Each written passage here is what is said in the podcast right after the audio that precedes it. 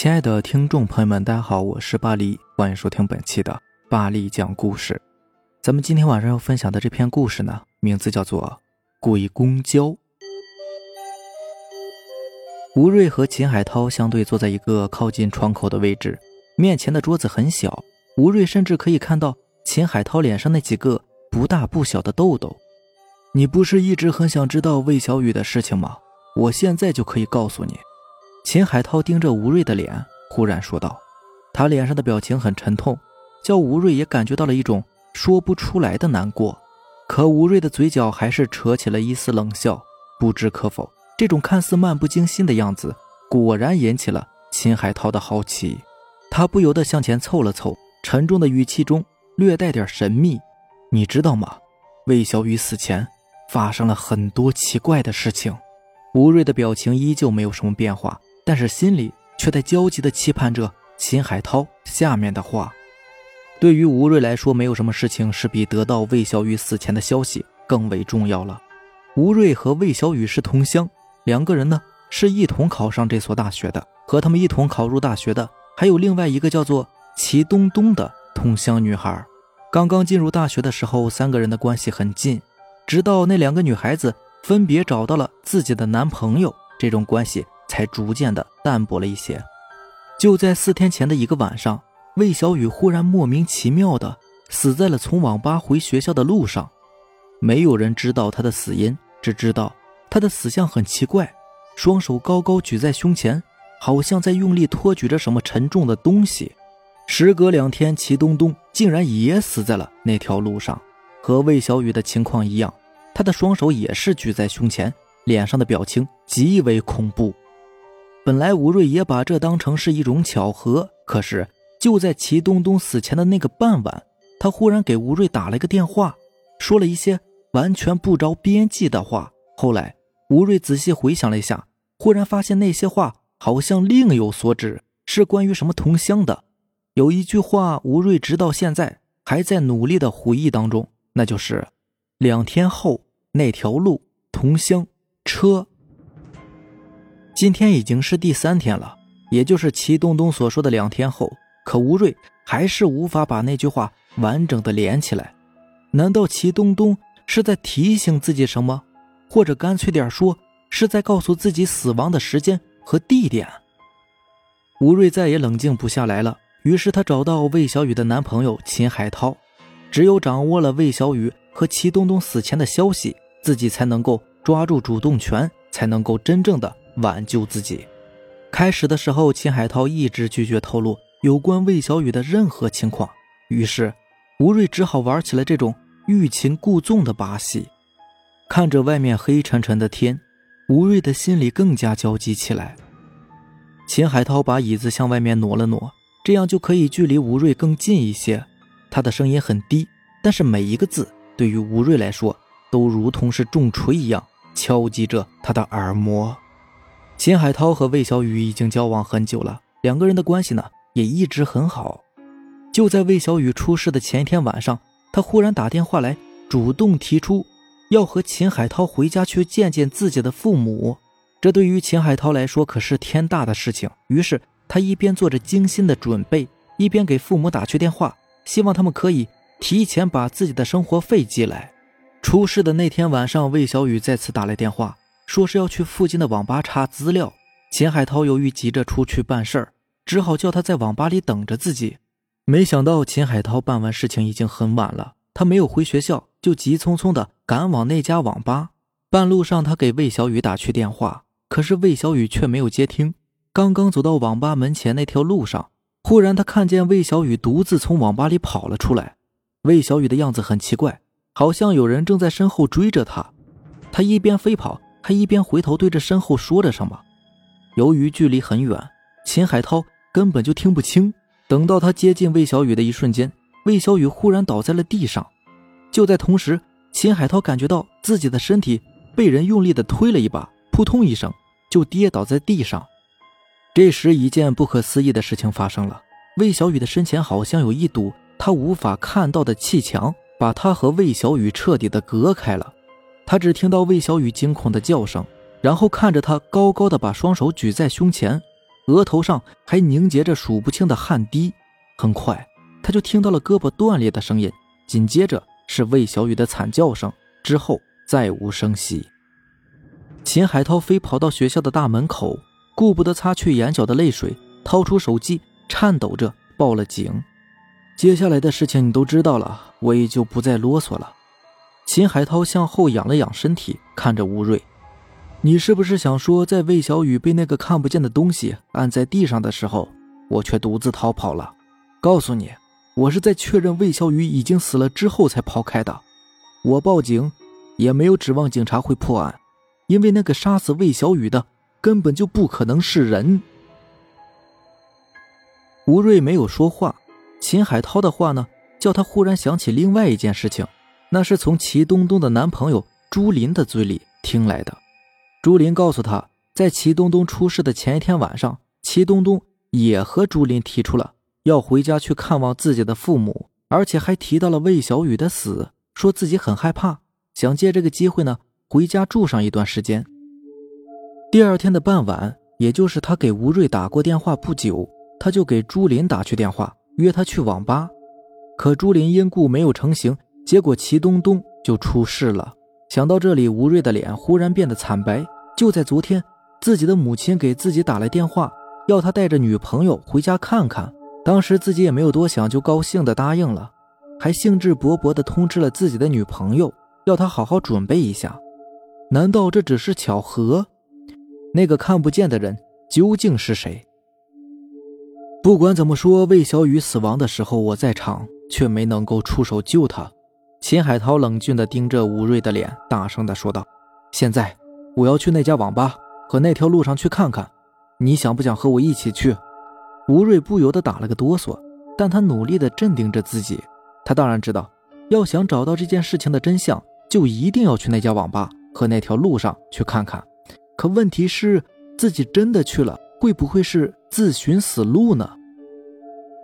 吴瑞犹豫了很久，看着秦海涛那信心满满的样子，知道他一定是做了充足的准备，心放下来不少。他缓缓地站起身，忽然又好像是想到了什么似的，探寻地看着秦海涛：“我知道朱林也一直在寻找齐东东的死因，我们要不要叫上他呀？”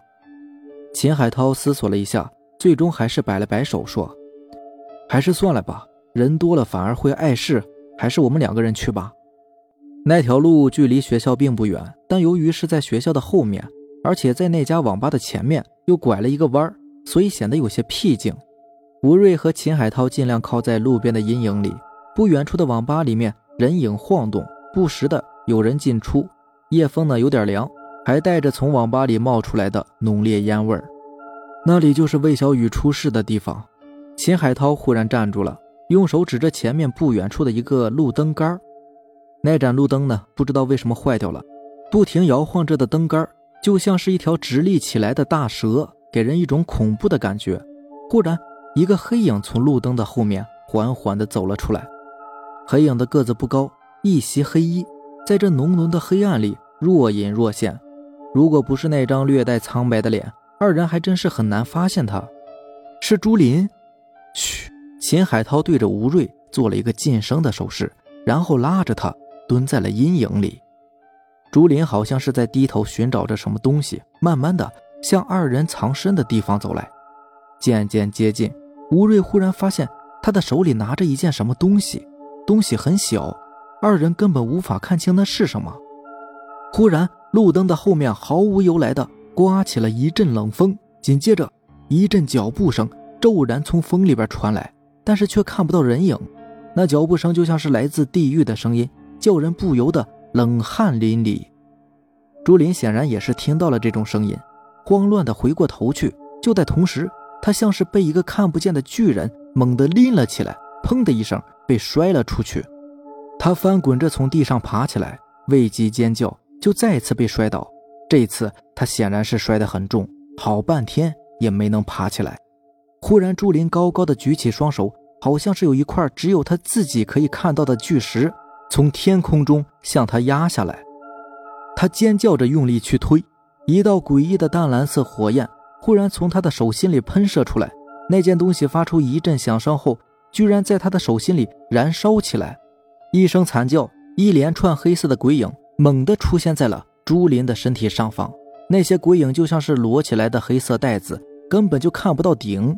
他们无一不是脸色铁青，衣服破烂，有几个甚至连完整的骨骼都没有，流淌着粘稠的黑色液体，腐臭味直冲鼻孔，熏得吴瑞和秦海涛忍不住作呕。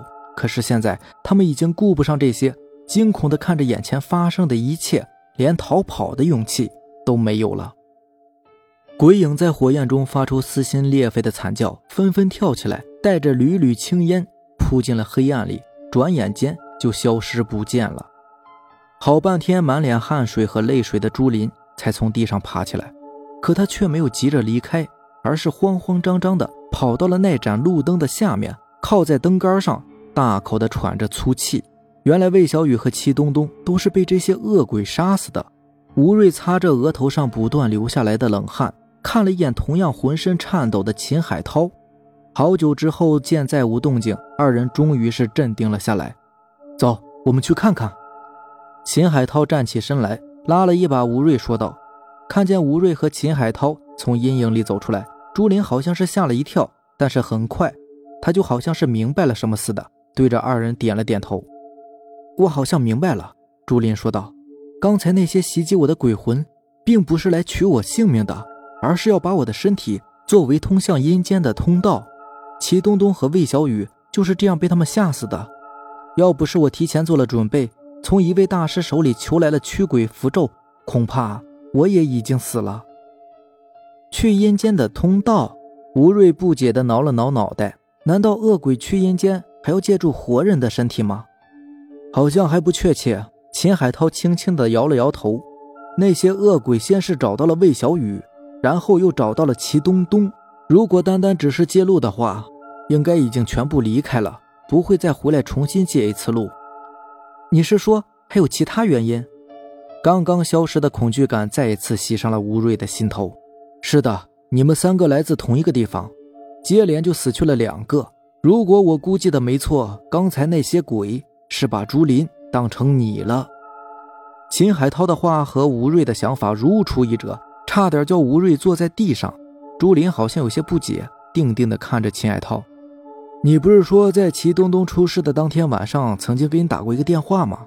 秦海涛问吴瑞：“是啊，他好像是要提醒我什么，可现在我也没有想明白，他究竟是要提醒我什么呢？”吴瑞回答：“齐东东一定也是想到了什么，可还没有彻底弄清楚。”秦海涛思索着说道：“我在想，是不是你们三个人的身上……”有什么特殊的地方可以吸引这些鬼魂，或者这些恶鬼本身就是从你们老家跟着你们来的？啊，我想起来了！朱林忽然拍了拍脑袋说：“齐东东曾经说过，你们是一同来学校报道的，路上还发生了车祸，整车的人只有你们三个人幸运的活了下来。这件事情会不会和那次车祸有关？”经朱林这么一提醒，吴瑞忽然想起了那次车祸。同时也想起了齐东东说的那句话：两天后那条路同乡车，同乡无疑就是指他们三个，而车呢，会不会就是指那次车祸呢？难道真的像秦海涛所说的，那些死掉的人跟着他们来到了这里？冷汗再一次顺着吴瑞的额头泼泼的流了下来。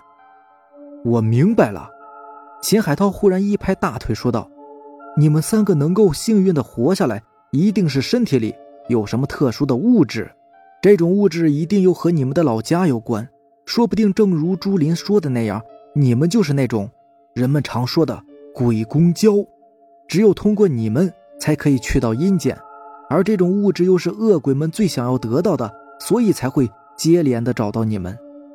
吴瑞想起来，他们三个在出事之前都曾经说过要回到老家这样的话，看来恶鬼是在试图阻止他们。我们现在就去那家网吧看看，说不定啊，真的可以找到更多的线索。”秦海涛提议道。看着秦海涛和朱林，吴瑞忽然觉得这两个人的身上有一种很神秘的东西，叫人一时间无法看清。虽然真的是很害怕，可看着秦海涛和朱林那坚毅的眼神，吴瑞还是跟在了他们的身后，向着网吧走了过去。网吧的大门虚掩着。一股浓浓的烟味从里面钻出来，好像还夹杂着另外一种味道，叫人不停的泛着恶心。网吧里的灯很暗，几乎座无虚席。脸色铁青的网管怪异的看着他们，有些不情愿的从吧台后面站了起来，带着他们来到一处靠近墙角的位置，示意只有这一台机器可以用。在秦海涛的示意下，吴瑞坐了下来。可是他根本就没有什么心思摆弄电脑，而是偷偷的把目光对准了旁边座位上的一个同样是一脸学生气的男生身上。这个男生的样子很奇怪，脸上就好像是被一层薄薄的雾霭笼罩着，因为只能看见他半张脸，所以并没有叫吴瑞觉得可怕。可是没多久，男生就转过脸来，一瞬间，吴瑞险些被吓昏。那是一张伤痕累累、黑如焦炭的脸。额头上一条深深的伤口还在不停地流淌着黏黏的液体，连骨头都已经塌陷了。男生对着吴瑞扯了扯爬满蛆虫的嘴角，样子好像很友好，但是在吴瑞看来却是分外的恐怖。吴瑞下意识的想要站起来逃跑，却忽然被一双有力的大手给按住了。他惊恐的回过头来，就看见秦海涛正对着他微微的摇着头，而朱林的一只胳膊呢，很随意的。搭在秦海涛的肩膀上，目光却一直在网吧里的每个人的脸上巡视着。吴瑞无奈地坐下来，慌乱地按着键盘，却根本不知道屏幕上都是什么。吴瑞的目光沿着墙壁上看上去，忽然几个大大的血红的字迹映入他的眼帘：“活人莫入。”难道这是一家鬼网吧？那些刚刚逃跑的恶鬼，会不会就隐藏在这里？吴瑞的身体开始剧烈的抖动起来，尽管被秦海涛死死的按住，但他还是挣扎着站了起来。坐下。秦海涛忽然伏在他的耳边命令道：“现在我们还没有被识破，如果你贸然逃走，只能是自寻死路啊！那那该怎么办呢？”吴瑞吓得连话都说不清了。秦海涛咬着牙没有出声。我现在是彻底明白了。朱林也俯下身子，小声地对着二人说道：“齐东东和魏小雨一定是发现了这家网吧的秘密，才会跑出去的。结果就被事先等在那条路上的恶鬼们给抓到了。你是说他们是一伙的？”吴瑞又一次感到一丝诡异。“肯定不是。”秦海涛也说：“如果我们判断的没有错，那些鬼是出车祸死掉的，而这里的鬼则是来自不同的地方。”吴瑞的心稍微放下了一些，那我们还是尽快离开吧。秦海涛看了一眼朱林，两个人不约而同的点了一下头。不好！朱林的脸色忽然一变，焦急的对着二人说道：“如果吴瑞真的是我们刚才所说的鬼公交的话，那么一旦被这些无法去阴间的孤魂野鬼们发现，就会群起而攻之，到时候我们可就无处藏身了呀！”吴瑞被朱林的话吓得是魂不附体，几乎完全瘫倒在椅子上。别急，倒是秦海涛显得异常镇定，低声的对吴瑞说道：“等一下，你先离开，我和朱林跟在你身后。如果被发现，我们也可以替你抵挡一阵。记住，千万不要再走那条路了，我怕那些鬼魂还会回来。”吴瑞浑身颤抖着从椅子上站起来，一步一步的向着大门口挪动着。一直来到门边，回头发现根本就没有人注意到自己，这才长出了一口气。可这时候，身后的朱林忽然发出一声尖叫，一只皮肤肉烂的手臂笔直的伸过来，搭在了他的肩膀上。快跑！秦海涛大喊一声，飞快的从口袋里掏出一张符纸，就拍在那条手骨上。手骨发出一阵滋滋的声响后，瞬间就融化了。与此同时，朱林也掏出一张符纸，在手中摇晃着。刚刚站起来的恶鬼们都被符纸吓到了，纷纷向后退去。可是忽然间，那个一直站在吧台后面的网管大叫了一声，身体掠过吧台，疾风一般的从后面扑上来，一下就把朱林手里的符纸打掉了。秦海涛向前扑过去，用力撞翻了网管，拉着朱林就跑到了大门边。这时，吴瑞才好像是猛然惊醒一般。飞快地推开房门，三个人撒腿就跑。后面的恶鬼们发出阵阵恐怖的叫声，随后紧追而来。顾不得辨别路径，吴瑞在前面跌跌撞撞地飞跑着，隐约间好像听到秦海涛在叫什么，可他没敢回头。没跑出多远，他就猛地站住了，自己竟然慌不择路的来到了刚才那条路上。那盏坏掉的路灯下面晃动着数不清的黑影，正对着被惊呆的吴瑞冷笑着。吴瑞想要回头逃跑，已经晚了。身前身后到处是飘忽的鬼影，秦海涛和朱林也不知道跑到什么地方去了。忽然，一股无法抗拒的力量从身前发来，把他猛地推倒在地上。紧接着，一条条鬼影如同是叠罗汉一般的在自己的身体上方叠了起来，并开始缓缓地压下来。他嘶叫着伸出双手，试图推开这些鬼影，可是根本办不到。胳膊发出一声骨头断裂的脆响，那些看起来虚无缥缈的鬼影从他的身体中间直穿而过，进入了地面。一阵透彻骨髓的寒冷漫过全身，意识开始逐渐的消散。在弥留之际，他忽然看见两条熟悉的身影，那竟然是秦海涛和朱林。此时，他们竟然也跟在那些鬼魂的后面，吃力的向自己的身上爬来。吴瑞终于明白了，齐东东所说的车，其实指的就是自己。吴瑞并没有看到，在不远处还有两条黑影，站在浓浓的夜色中，脸上带着欣喜的笑。那竟然是刚刚死去的齐东东和魏小雨。对于他们来说，这才是最好的结局啊！好了，以上就是咱们今天晚上要分享的故事了。然后在节目的最后呢，咱们再来听两个听友发来的投稿。第一个投稿是由咱们的听友穷苦儿童发来的。公司下班很晚，已经是凌晨了，街道上空无一人，没有买车，只能走路回家。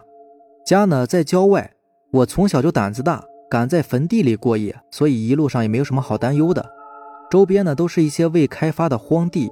我忽然感到膀胱有点胀，想找一个厕所，但这里哪会有什么厕所呀？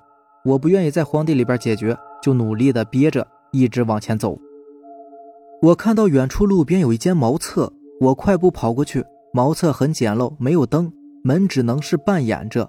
我把手电筒打开，里面的卫生很差，用过的纸呢遍地都是。顾不上那么多了，赶紧解决，赶紧走。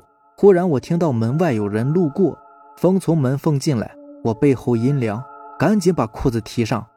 一步，两步，三步，这个人在厕所外面打转，我不敢出去，等待着他离开。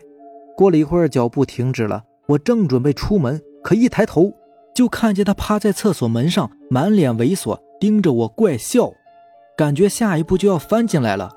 我心都卡到了嗓子眼说不出话来，脑子里呢是一片空白。突然，他摔下去了。他把门打开，眼睛瞪着我，仍然保持着怪笑。我第一反应就是逃跑，跑出这个地方。我一脚踹过去，打破了当前的宁静，发了疯似的往外跑。眼看快要到有人家的地方了，我打开嗓子，大声的呼救。回头一看，那个人爬了起来，站在茅厕门口，仍然盯着我，保持着怪笑。突然，他开始狂奔过来。这时，我的呼救引起了村民的注意，有村民出来查看，我的心里松了一口气，跑到村民身边，跪倒在他们身旁，发不出声音，上下齿打颤。一个妇人把我扶起来，另外有几个壮汉拦住跟在我后面的疯子，对着他一顿暴打。那个疯子被打的时候，还是死死地盯着我，嘴里边吐出几个字，可是声音太小，也听不清楚。疯子被打后躺在地上，过了一会儿，自己爬起来走了。我从村民的口中得知啊，这个男的呢，以前呢有一个家庭，但是后来老婆跟别人跑了，他就把自己的孩子给杀了，然后村民就把他赶出了村子，他便住在了茅厕里。这件事之后，我就搬走了，把房子租在城里，虽然是房租更贵了，但是我也不想再回到以前那个地方。这碰见疯子比碰见鬼还可怕呢，不过这个疯子也算是一个可怜之人吧。再让我们看一下下面这位听友发来的故事。听友的名字呢叫做元歌教主。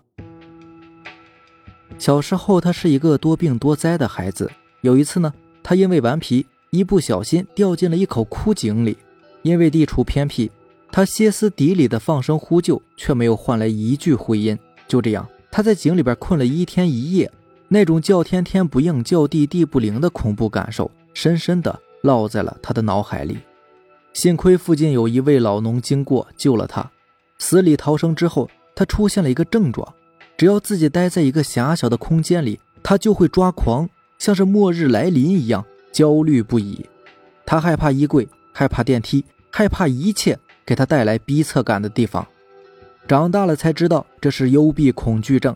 本以为随着年龄的增长，心理的成熟，他会把恐惧感慢慢克服，谁知情况竟然是愈演愈烈。后来发展到在屋子里边关上窗户，他就会惊恐不安。没办法，家人只好带着他去看医生。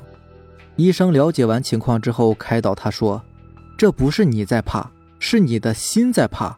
你心里有个声音告诉你，他受不了狭窄的空间，因为待在那里会有危险。”看完医生之后，他把整个治疗过程全都是忘得一干二净，唯独记住了这句话。回到家之后，他灵机一动。想起了一个把自己治愈的最佳方式，他拿出一把尖刀，剖开了自己的胸膛，在鲜血四溢中，他忍着剧痛，望着那颗活蹦乱跳的心脏，笑开了花。你不是害怕狭窄的空间吗？现在，我把你放出来了。好了，以上就是咱们今天晚上所有的故事啦。行。那让咱们明天见吧，拜拜，晚安。